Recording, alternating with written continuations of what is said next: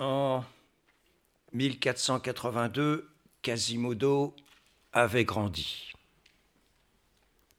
Il était devenu, depuis plusieurs années, sonneur de cloche de Notre-Dame grâce à son père adoptif, Claude Frollo.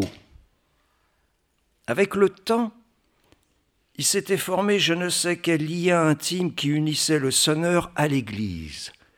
Séparé à jamais du monde par la double fatalité de sa naissance inconnue et de sa nature difforme, le pauvre malheureux s'était accoutumé à ne rien voir dans ce monde qu'au-delà euh, des religieuses murailles qui l'avaient recueilli à leur ombre. Après tout, il ne tournait qu'à regret sa face du côté des hommes, sa cathédrale lui suffisait. Elle était peuplée de figures de marbre, rois, saints, évêques, qui du moins ne lui éclataient pas de rire au nez et n'avaient pour lui qu'un regard tranquille et bienveillant. Les autres statues, celles des monstres et des démons, n'avaient pas de haine pour lui, Quasimodo, il le ressemblait trop pour cela. Elles raillaient bien plutôt les autres hommes, les saints étaient ses amis et le bénissaient, les monstres étaient ses amis et le gardaient. Aussi avait-il de longs épanchements avec eux, aussi passait-il quelquefois des heures entières accroupi devant une de ces statues à causer solitairement avec elle. Ce qu'il aimait avant tout dans l'édifice maternel, ce qui réveillait son âme et, ce qui le rendait parfois heureux, c'étaient les cloches il les aimait, les caressait, leur parlait, les comprenait. Depuis le carillon de l'aiguille de la croisée jusqu'à la grosse cloche du portail, il les avait toutes en tendresse. Le clocher de la croisée, les deux tours, étaient pour lui comme trois grandes cages dont les oiseaux, élevés par lui, ne chantaient que pour lui. Il est vrai que leur voix était la seule qu'il pût entendre encore. À ce titre, la grosse cloche était sa bien-aimée. C'est elle qu'il préférait dans cette famille de filles bruyantes qui se trémoussaient autour de lui les jours de fête. Cette grande cloche s'appelait Marie.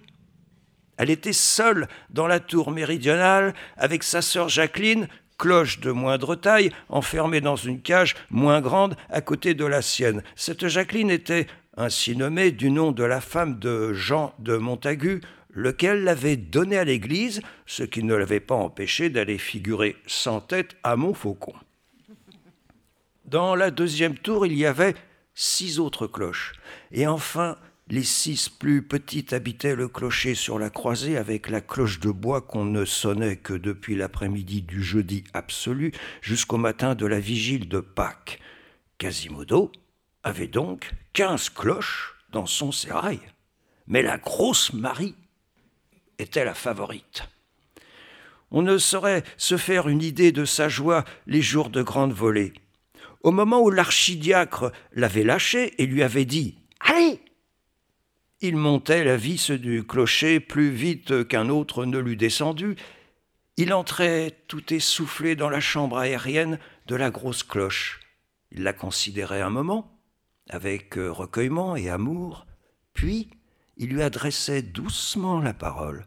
Il la flattait de la main, comme un bon cheval qui va faire une longue course. Il la plaignait de la peine qu'elle allait avoir. Après ses premières caresses, il criait ses aides, placés à l'étage inférieur de la tour, de commencer. Ceux-ci se pendaient au câble, le cabestan criait, et l'énorme capsule de métal s'ébranlait lentement. Quasimodo, palpitant, la suivait du regard. Le premier choc du bâton et de la paroi d'airain faisait frissonner la charpente sur laquelle il était monté. Quasimodo vibrait avec la cloche. Va criait-il avec un éclat de rire insensé. Enfin, la grande volée commençait, toute la tour tremblait, charpente, plomb, pierre de taille, tout grondait à la fois, depuis les pilotis de la fondation jusqu'au trèfle du couronnement. La cloche, déchaînée et furieuse, présentait alternativement aux deux parois de la tour sa gueule de bronze, d'où s'échappait ce souffle de tempête qu'on entend à quatre lieues. Quasimodo se plaçait devant cette gueule ouverte, il s'accroupissait, se relevait avec les retours de la cloche, aspirait ce souffle renversant, regardait tour à tour la place profonde qui fourmillait de cent pieds au-dessous de lui et l'énorme langue de cuivre qui venait de seconde en seconde lui hurler dans l'oreille tout à coup. La frénésie de la cloche le gagnait.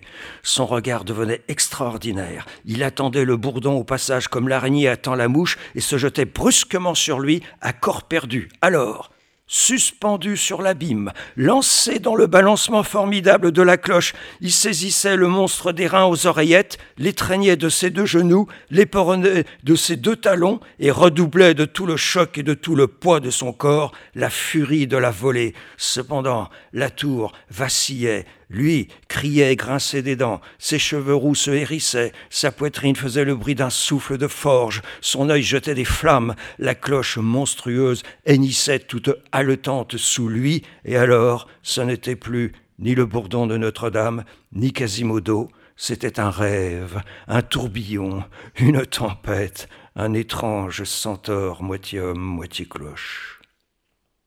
La présence de cette tête extraordinaire faisait circuler dans toute la cathédrale je ne sais quel souffle de vie. Et de fait, la cathédrale semblait une créature docile et obéissante sous sa main. Elle était possédée et remplie de Quasimodo comme d'un génie familier. On eût dit qu'il fallait, qu'il faisait respirer l'immense édifice. Il y était partout, en effet, tantôt on apercevait avec effroi au plus haut d'une des tours un nain bizarre qui grimpait, serpentait, rampait à quatre pattes, descendait en dehors sur l'abîme, sautelait de saillie en saillie et allait fouiller dans le ventre de quelques gorgones sculptées, c'était Quasimodo dénichant des corbeaux. Tantôt on se heurtait dans un coin obscur de l'église à une sorte de chimère vivante, accroupie et renfrognée, c'était Quasimodo pensant.